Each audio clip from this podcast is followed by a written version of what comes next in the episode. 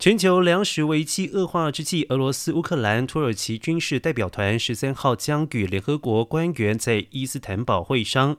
期盼能够达成协议，让乌克兰谷物再度从黑海主要港口敖德萨安全出口。外交官员指出，讨论中的计划包括了由乌克兰船只引导谷物船进出埋设水雷的港区水域。俄罗斯同意在货轮航行时间停火，而土耳其则将在联合国支持下对货轮进行检查，以消除俄罗斯对武器走私的疑虑。乌克兰昨天指出，船只已经开始通过重要的多瑙河河口，这为增加谷物出口带来了希望。